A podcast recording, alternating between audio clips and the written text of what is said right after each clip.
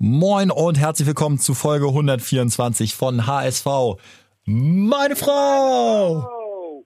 Ihr hört schon, wir sind heute nur zu zweit äh, telefonisch verbunden, aber das soll uns nicht daran hindern, eine Folge aufzunehmen. Gibt ja ein bisschen was zu besprechen. Gato ist am Start. Moin! Ja, moin. Grüße in den Süden. Wo, wo, wo ist das eigentlich da? In den Bergen irgendwo, ne? Ja, im Allgäu. Im Allgäu So. macht Gato Urlaub und äh, wir haben gerade schon vorher ein bisschen geschnackt. Gönnt sich auch mal eine Eisschokolade. Auch mal verrückt sein. Ja, mal was, mal was riskieren jetzt. Nach dem Nichtaufstieg ist alles drin. Jetzt ist alles auch egal. Dann kann man auch eine Eisschokolade reinfeuern, überhaupt kein Thema. Ja, ich bin hier in Hamburg geblieben und bin im Studio. Ihr habt es ja mitgekriegt, etwas verspätet heute die Folge, gab technische Schwierigkeiten, aber ähm, vielleicht auch gar nicht so schlecht, dass wir nicht direkt nach dem, nach dem Spiel und nach der Enttäuschung eine Folge aufgenommen haben, weil ich glaube, äh, das wäre dann, das wäre dann vielleicht teilweise unter die Gürtellinie gegangen. Jetzt mit, mit ein paar Tagen Abstand, Gato, wie geht's dir? Weil ich habe das Gefühl, du bist eigentlich schon wieder auch der Alte, ne? Ja, mir geht's wieder besser. Das ist ja das Gute, muss man sagen, dass wir so häufig Rückschläge hatten, Mhm. dass man sich einfach schneller wieder von den Rückschlägen erholt. Also ähm, wenn du ein Team bist, was Rückschläge nicht gewohnt ist, ich sage jetzt mal so ein Bayern München zum Beispiel so ein Finale da Horn verlierst oder sowas, Ja. dann bist du, glaube ich, erstmal einen ganzen Monat raus. Aber es ist für uns ja jetzt, es ist ja einfach einer von zehn Rückschlägen, die wir in den letzten drei Jahren erlitten haben. Äh, zwei Tage Trauer und jetzt geht's wieder ein bisschen besser. Total geiler Vergleich eigentlich so. Die Bayern wirklich trauern immer noch über 99 Champions League Finale gegen Manchester United. Das macht die immer noch fertig. Und Finale der Horm, da, da reden die eigentlich am liebsten gar nicht drüber. Wow, was sind das für Luxusprobleme, ne? Äh, da, da haben wir zehn von in den letzten elf Jahren. Gut, also es nützt ja nichts. Wir müssen jetzt einmal nochmal drüber sprechen, auch wenn wir alle keinen Bock drauf haben. Aber what the fuck? Also ich muss wirklich sagen, ähm, bei so Spielen, und ich habe wirklich gehofft, dass wir gewinnen. Also ich habe wirklich, ich habe Handicap angesagt, dass wir 3-0 gewinnen, weil ich hatte die Hoffnung, dass äh, die Mannschaft, wenn es wirklich hart auf hart kommt, ist ja wirklich jetzt do or die, Sieg oder Sag, dass die Mannschaft dann sagt, alles klar, wir können uns zusammenreißen. Ja, aber was hat dich, was hat dich optimistisch gestimmt? Weil ich war ja schon, auch wer, wer unseren Podcast hört, der hat ja wahrscheinlich schon so ein bisschen rausgehört, dass ich ein richtig schlechtes Gefühl hatte und sogar genau dieses Szenario schon befürchtet habe, dass Bielefeld für uns spielt. Weil das war glasklar, dass Bielefeld gewinnt, fand ich. Aber äh, dass eben wir dann unsere Hausaufgaben machen in so einem Heimspiel gegen auch so eine unangenehme Truppe mit dieser Diekmeyer-Story noch daneben. Da waren einfach so viele Faktoren, wo, wo, also was hat dich so optimistisch gemacht vorher? die Konkurrenz. Und zwar Bremen, dass Bremen im letzten Spieltag 6-1 gewinnt, obwohl sie vorher auch ein, zwei Endspiele liegen lassen haben. Dachte ich so, okay, also wenn es wirklich jetzt um wirklich kranke Scheiße geht, dann gewinnen sie. Und Stuttgart eigentlich auch, die halt auch am 32. und 33. Spieltag irgendwann die Kurve bekommen haben und die ganze Saison davor auch nur so rumgedümpelt sind wie wir. Und da habe ich gedacht, also kommt schon jetzt, irgendwann muss man die, muss man mal die Kurve bekommen und dann gegen Sandhausen, die am 33. Spieltag noch 1-0 gegen Dresden verlieren, die schon mit beiden Beinen im Urlaub sind und sich wahrscheinlich nur Whisky Cola gegeben haben, dachte ich mir, also dann muss man doch gewinnen, wenn die Mannschaft völlig heiß gemacht wird. Aber Ja, Sandhausen hat sich heißer gemacht mit dem Anreiz, dass sie dadurch in der TV-Tabelle vor Jan Regensburg rücken. Das war die, das war wohl die Kabinenansprache. Und das hat sie so heiß gemacht. Aufstieg Äh, natürlich. Genau, da- das war offensichtlich der größere Anreiz als der Aufstieg in die erste Liga. Ja, also ich, man, man hat jetzt, das tut mir auch leid für alle, die immer noch so krass äh, hinterher trauern. Wir haben jetzt auch schon irgendwie so ein Lächeln in der Stimme und ähm, trotzdem ist es aber auch genau das, was ich eigentlich will, weil ich würde mir wünschen, dass äh, wir beide sowieso, aber ich glaube, wir sind schon an dem Punkt, aber auch alle, die das jetzt hören und noch und noch down sind, trotzdem mit einem positiven HSV-Gefühl aus der Folge rausgehen. Man muss ja sagen, der Tiefpunkt, äh, wenn man sich mal wirklich mal einen Tiefpunkt anholen will, dann kann man sich die Folge von letzter Woche anhören. Ja. Da war nämlich nach dem 30, 33. Spieltag war unterirdische Stimmung und zu Recht auch. Und ab da habe ich ja schon gesagt, ich erwarte jetzt gar nichts mehr. Ich glaube, dass wir gewinnen und Bielefeld verliert, aber ich glaube nicht mein Aufstieg. Und ich habe es für mich so innerlich abgehakt. Natürlich ein, zwei Tage jetzt irgendwie am Freitag dann doch wieder gehofft und gesagt, ja, gegen Bremen am Samstag, Weltklasse, wir schlagen sie, äh, um dann nochmal wieder auf die Schnauze zu fallen. Aber wie gesagt, mein, mein Tiefpunkt war äh, nach dem 33. Spieltag. Also wichtig ist, glaube ich, so die Message, HSV, meine Frau, wir bleiben sowas von am Ball. Jetzt erst recht. Wir haben ja früher auch immer Sommerpause gemacht. Äh, nein, wir machen keine Pause mehr. Wir sind wöchentlich am Drücker. Äh, es kann auch noch passieren, dass wir eine Demo organisieren. Ja, die wollten wir eh organisieren. Es muss jetzt mal eine kommen. Also, ja. also, mehr Gründe kann man jetzt auch nicht haben, nee. als, als den, um jetzt mal so eine Demo zu organisieren. Wir werden wirklich mit der Lupe über dem Trainingsplatz hängen und für euch da äh, genau gucken, was passiert, damit wir nichts mehr dem Zufall überlassen. Äh, uns reicht es nämlich auch, wie gesagt, wöchentlich auch in der Sommerpause, die ja auch etwas verkürzt ist, werden wir am Start sein. Game of Bones. Bones wird, äh, wir haben ein kleines Budget freigegeben gekriegt, dass der auch mit Jonas Bold die ein oder andere Scouting-Reise unternimmt, dass wir da noch dichter dran sind äh, dass wir, wir keine Leute mehr wie Everton einkaufen. Das war ja wirklich, also was Everton da abgezogen hat. Ja, aber also keine einzelne, es nützt ja auch nichts, jetzt noch auf einzelne äh, Leute draufzuhauen. Äh, das war wirklich ein Kollektivversagen. Aber die spannendste Frage ist ja, was ist die Konsequenz daraus? Und ich bin ich war immer kritisch gegenüber Dieter, habe auch gesagt, die Kohle, die wir eventuell für einen neuen Trainer ausgeben, lieber in eine Fortbildung äh, für Dieter. Da bin ich auch immer noch absolut stehe steh ich total dahinter, aber ich bin auch nicht dafür, dass wir einen anderen holen, sondern ich bin dafür, dass er aus seinen Fehlern lernt, weil das traue ich ihm zu und dass er das, diese Fehler in der nächsten Saison nicht mehr macht. Er kannte die zweite Liga vielleicht auch noch nicht und vielleicht hat er jetzt auch Erkenntnisse daraus gewonnen, die uns dann im nächsten Jahr unbesiegbar machen, auf Jahre hin. Ja, für mich ist das aber, äh, ich bin ehrlich gesagt 50-50. Ich bin fast, fast ein bisschen gegen Dieter, doch jetzt habe ich meine Meinung geändert. Und zwar muss ich sagen, ganz krass aufgrund des, letzten Spiels. Weil das ist halt so ein Spiel, so, da erkennst du den wahren Charakter. Weißt du, so ein Dortmund verliert halt auch mal so 3-0, ne? Ist auch so ein bisschen gegen Favre in meinen Augen. Oder 4-0, ich weiß nicht, wie verliert. 4, glaube ich, ja. Und, ja, äh, und, und ähm, das, das zeigt ja, dass äh, Dieter und die Mannschaft keine Einheit sind. Ne? Also die haben völlig ja irgendwie anscheinend aneinander vorbeigeredet und äh, irgendwie Vogelwild. Du hast jetzt auch kein Tor in der Nachspielzeit bekommen, wo man sagen kann, das war, sondern es war völlig, völlig krasse, zurechte Niederlage und dass er die Mannschaft halt nicht so richtig erreicht. Ähm, das ist, glaube ich, deutlich geworden. Und da frage ich mich, äh, wie will er das in der nächsten Saison machen? Also da muss er dann, ich sage jetzt mal eigentlich, äh, er sich jemanden holen. Also er muss das erkennen und dann muss er sagen, okay, ähm, ich hole mir quasi einen Spezialisten, sage ich jetzt mal, der die Mannschaft vielleicht irgendwie für mich erreicht. Ich bin nur von oben und manage das Ganze mit meiner Erfahrung und äh, mit meiner guten Pressearbeit. Ähm, aber dann muss eigentlich, ich sage jetzt mal so neue Wege, die schon eingeschlagen worden sind mit Coach Izume, der ja irgendwie anscheinend nicht richtig gezündet hat. Was heißt nicht gezündet, Gato? Er ist der Grund, warum es ja. nicht geklappt hat. Äh, ja. als, als Coach Izume kam, oder er kam doch ziemlich pünktlich zum Corona-Neustart. Und seitdem ist es mental steil bergab gegangen und er wurde für die Mentalität gehört, äh, geholt. Also für mich ist wirklich die logische Konsequenz, denn vorher waren wir jetzt nicht so, so äh, nervenschwach. Für mich ist die logische Konsequenz, dieser Schuss ist nach hinten losgegangen. Für mich, das ist jetzt die gewagte These, die ich äh, für Kai aufstelle, ist Esume ein Pauli-Agent. Denn, sein. Oder Bremen oder Bremen-Agent. Ne? Haben sie schon eingeschleust mit dem Wissen, dass wir eventuell eine Relegation gegen Bremen spielen. Ähm, sie hätten auch nicht gedacht, dass wir so beschissen sind und ja. dann Tausende noch verlieren. Aber nee, Izuma hat doch auch eine Pauli-Vergangenheit und hat doch noch bei Facebook ja. irgendwas geschrieben oder bei Instagram, nee, deswegen bin ich jetzt doch HSVer. Und wir sind alle drauf reingefallen. Also, weg. Er soll wieder äh, zu äh, Sat 1 Gold und da äh, Footballspiele kommentieren, die keinen interessieren, aber bitte raus aus dem Trainerstab. Und Dieter, ja. ich finde Dieter Du sagst, äh, er selbst sollte die Konsequenz sein, Dieter. Ich finde, Dieter selbst sollte analysieren, was ist schiefgelaufen, so, was hätte besser klappen können.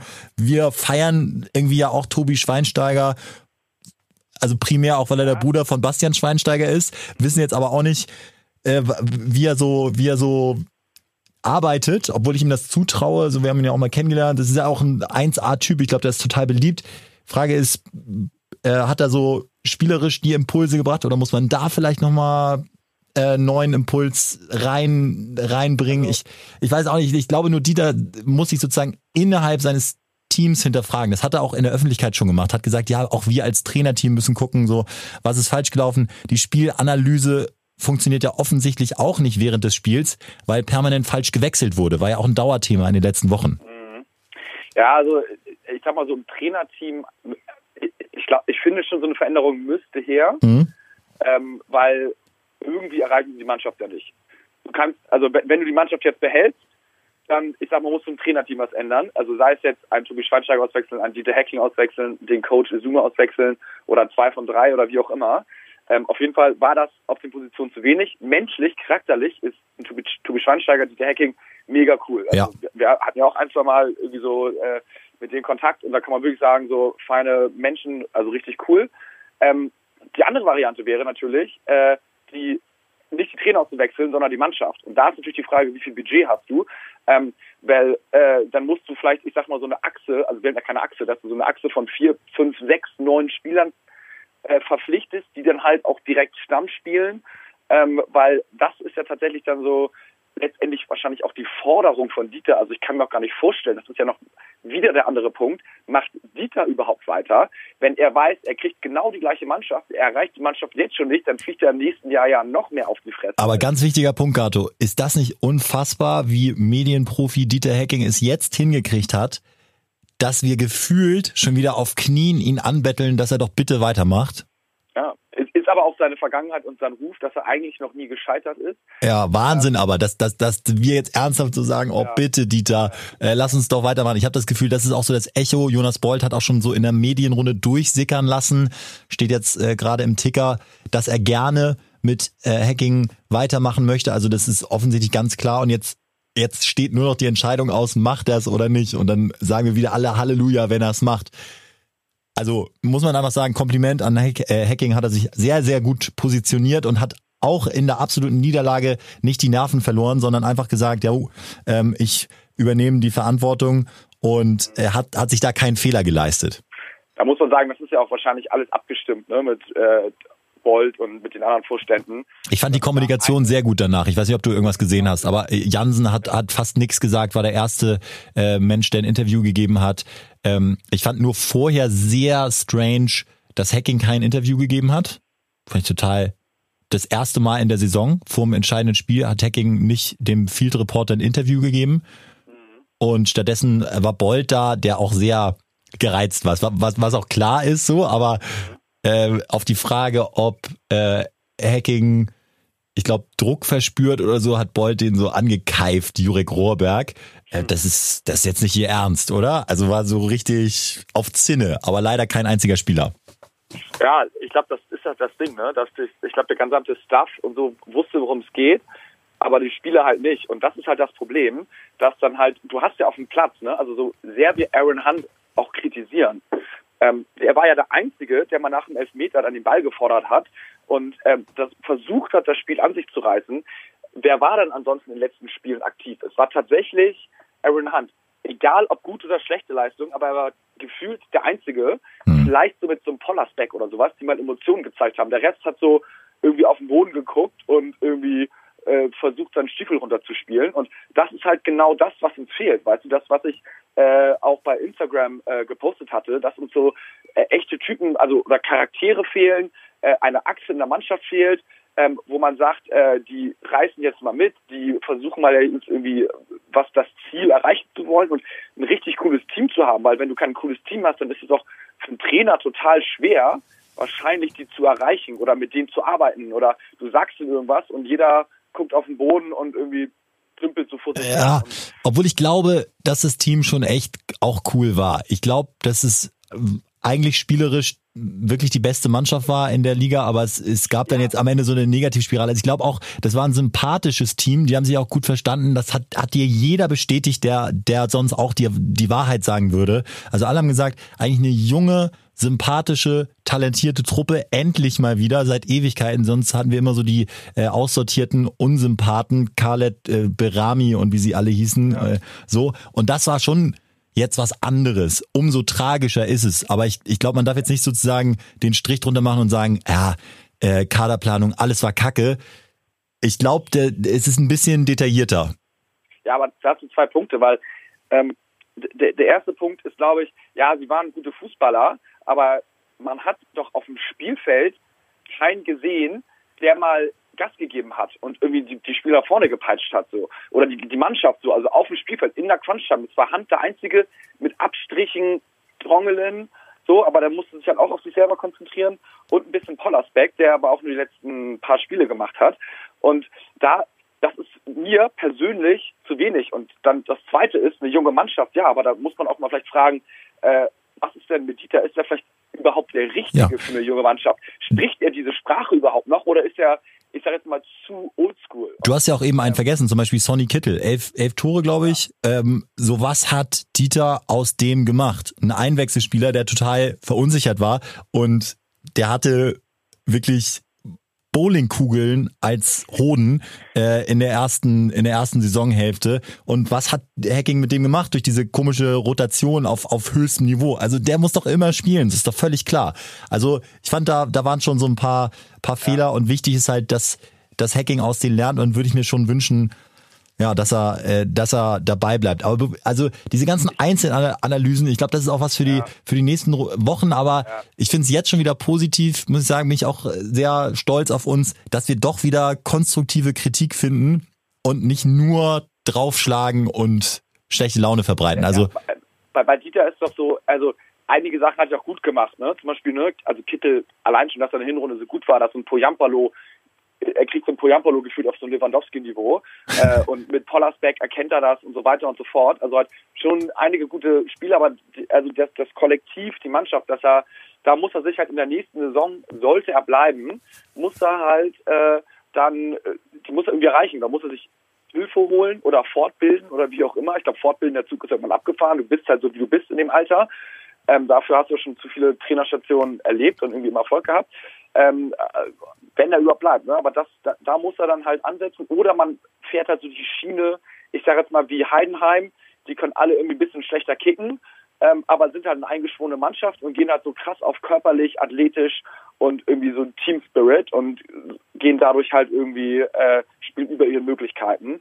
Ist natürlich vielleicht eine Schiene, wo du mit hin musst, wenn du nicht mehr so viel Geld hast. Ne? Aber das können wir in den nächsten Wochen mal sehen, wie, wie die Führung da entscheidet. Erstmal sind wir jetzt alle Heidenheim-Fans für die nächsten Tage. Aber ja, ich hoffe, dass die wegballern jetzt. So geil. Ja, aber glaubt man nicht wirklich dran, ne? Ja, also aktuell, wenn ich wetten müsste, ich wette nicht auf Bremen, aber ich, also ich würde tippen, äh, ich würde auf Bremen tippen, ja, aber ich habe natürlich die große Hoffnung, dass sie irgendwie das Hinspiel so unentschieden gestalten und dann zu Hause äh, im Rückspiel im eigenen Stadion dann irgendwie das Wunder schaffen. Das wäre zu geil. Also ich muss sagen, ich, ich brauche Bremen nicht unbedingt in der zweiten Liga nächstes Jahr, äh, weil ich ich das überhaupt nicht so, diese Schwarzmalerei jetzt, das ist natürlich auch typisch äh, Mopo und Bild. Da dürft ihr auch nicht vergessen, wenn ihr die Zeitung lest, Leute, das sind die allergrößten HSV-Fans, die da im Sportteil äh, arbeiten. Also die sind auch so emotional und teilweise finde ich so weit weg von der Realität. Also nur weil jetzt Emirates aussteigt, ähm, heißt es doch nicht, dass wir einen 50 Prozent schlechteren Kader nächstes Jahr haben, sondern es ist ja dann wirklich immer noch qualitative Zusammenstellung. Bielefeld hatte, hatte einen Etat, der immer noch unter dem sein wird, den wir nächstes Jahr haben. Also man hat immer noch alle Chancen, so ist es nicht. Deswegen ja. diese ganzen Abgesänge, das ist jetzt, das ist jetzt Quatsch. Trotzdem werden ja. das jetzt äh, harte Wochen. Ist aber auch vielleicht auch was für die nächsten Folgen, aber äh, so dieses äh, Sponsoring-Geschichte da, wo jetzt äh, Emirates und Namensrechte, Kühne für Stadion fallen weg. Also überlegt doch mal das Image vom HSV, ne? Es ist irgendwie die Lachnummer der Nation, es ist nicht mehr so geilster Verein, Traditionsverein Hamburg an Nummer eins so. Also wenn du da objektiv dein Geld rein investierst, dann hast du einen Verein, der, ich sage jetzt mal, nicht mehr das ausstrahlt, was er mal vor fünf Jahren oder zehn Jahren ausgestrahlt hat, ähm, sondern du musst wirklich in Hamburg oder ein HSV-Fan sein. So, äh, das, ja. aber zum Glück gibt's die meisten Milliardäre Deutschlands, glaube ich, in Hamburg, oder? Ja, ja, das ist also, da muss jetzt auch mal, aber das können wir nochmal nächste Woche besprechen, aber das ist auf jeden Fall echt ein Thema für sich, was super interessant ist. Und da können wir mal ein paar, äh, also wenn ihr Ideen habt für Firmen, die uns mal sponsoren könnten, äh, dann schreibt uns mal gerne auf Insta oder wo auch immer, weil dann. Uns im Sinne von den HSV jetzt, ne? Ja, ja, genau. Also, Podcast haben wir schon probiert, hat sich bisher noch keiner gemeldet. Ja, Podcast, das, das, ja. ist, in, äh, das ist im Brunnen gefallen. Aber für den HSV ist auch viel wichtiger, äh, dass wir da dann irgendwie, die schreiben wir mal an, info at irgendwas. Aber das ist natürlich geil, wenn wir da so ein paar Ideen hätten. Ja. Ich werde mal so eine Liste zusammentragen, so ein paar Hamburger Großunternehmen, das wäre geil. Also Leute, ihr merkt, und ich hoffe, es hat jetzt geklappt, das Ziel war, dass ihr aus dieser Folge mit einem besseren Gefühl rausgeht, als ihr in die Folge reingekommen seid. Ähm, ich glaube, ihr habt so ein bisschen jetzt die Aufbruchsstimmung ähm, gehört. Wir geben ja auch nicht auf und es, es geht weiter und es ist ja auch keine Alternative, jetzt dem HSV äh, abzuschwören oder den Verein zu wechseln. Das ist ja alles Unsinn. Ähm, sondern ja, jetzt geht's, jetzt geht's wieder los. Äh, wir werden uns nächstes Jahr wieder genauso freuen, wenn der HSV gewinnt und äh, werden ihn auf dem Weg dahin zur neuen Saison ganz genau begleiten. Ich habe es eingangs schon gesagt. Ähm, hören uns dann nächste Woche in hoffentlich alter Frische und alter Qualität. Wir wollten aber nur mal ein Update geben, einfach auch mal positive Vibes raushauen. Gato, schönen Urlaub weiterhin, ne? Ja, warte, bevor du hier den Abgesang machst. Ja, muss ich jetzt. Ja, ja, eine Sache. Ich habe Sendung jetzt. Ja, fünf Minuten später. Aber ja, klar. Äh, das HSV-Quiz, ne? Haben wir auf Instagram ange angedeutet. Äh, wir stellen mal eine Frage von euch. Und zwar, ich stelle ganz schnell eine Frage nur, ich habe eigentlich mehrere vorbereitet. Ja. Ähm, und zwar, Glenno fragt, wer hat bei uns die meisten Kartenantwort bekommen? Äh, die, die meisten Karten bekommen die Saison. Egal welche. Es gibt drei Spieler. Wenn du zwei nennst, sage ich schon alles klar richtig. Diese Saison. Karten. Diese Saison, die meisten Karten kassiert. Ähm, na, ich weiß, Rick von Drongelen hatte jetzt eine Sperre, äh, fünfte gelbe und äh, also ich würde sagen, er gehört zu den dreien. Ja, korrekt. Dann würde ich Gideon Jung nehmen. Auch korrekt. Gut, jetzt komm, mach drei auf drei. Und äh, John Bayer. Ah, nee, Jatta tatsächlich. Ah, ich dachte, gute- ich dachte Bayer wäre auch gelb gesperrt gewesen. Okay. Ja, ja, aber gute Frage. Ich habe noch super viele, die machen wir nächste Folge. Und da schickt uns ruhig wieder was hin. Ähm, das äh, Spielergebnis-Tipp hat zum Glück keiner richtig mit 5-1, also kriegt keiner die 0,5 Liter Holzendose. Ähm, so, das war's. Also wir hören uns nächste Woche. Gato, bis dann. Jo, bis dann.